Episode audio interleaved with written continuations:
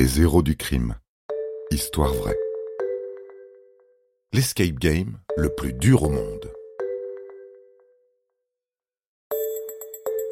Vous êtes fasciné par les films de gangsters. Le Parrain, Les Affranchis, Scarface, Pulp Fiction n'ont plus de secret pour vous. Vous connaissez tout d'Al Capone et de Mérine. Bon, eh bien, préparez-vous à entendre les histoires criminelles les plus, comment dire, les plus embarrassantes, les plus consternantes et les plus pathétiques. Les criminels dont nous allons vous parler sont plus proches de Rantanplan et d'Avrel Dalton, le plus bête des frères Dalton, que de Pablo Escobar. Tous les amateurs d'escape game partagent la même hantise, celle de ne pas trouver la sortie à temps.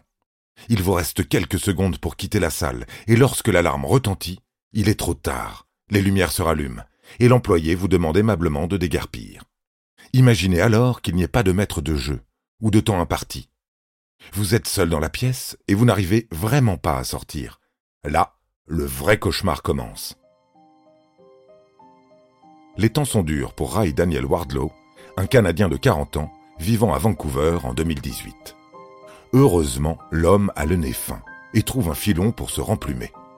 Il remarque autour de lui l'émergence et le succès des escape games, business fructueux en cette période estivale. Possible aussi que les caisses de la nouvelle salle dans son quartier soient plutôt bien garnies. Alors pourquoi pas gamberger un petit cambriolage? En pleine nuit, Rai furette donc autour du bâtiment et parvient à forcer une porte incendie.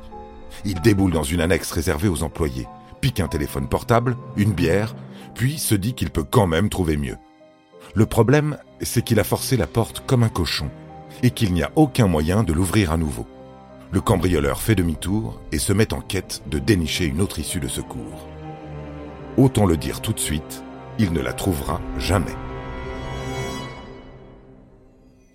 Contraint d'emprunter le parcours réservé aux joueurs de l'escape game, il déambule pendant des heures dans des décors inquiétants, plongé dans la pénombre.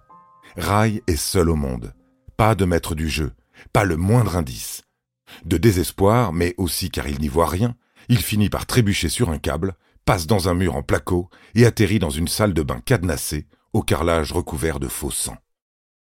C'en est trop pour le cambrioleur au cœur sensible, qui s'empare de son téléphone volé pour appeler le 911 et supplier qu'on vienne le sortir de cet enfer. Une patrouille de police est envoyée pour lui porter secours d'abord, puis l'arrêter ensuite, car elle n'est pas là pour rigoler après tout. Non, celui qui a le sourire, c'est le gérant de l'escape game.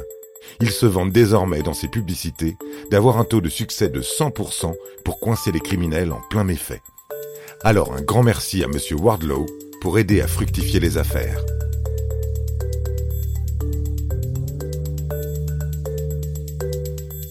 Vous avez aimé cet épisode?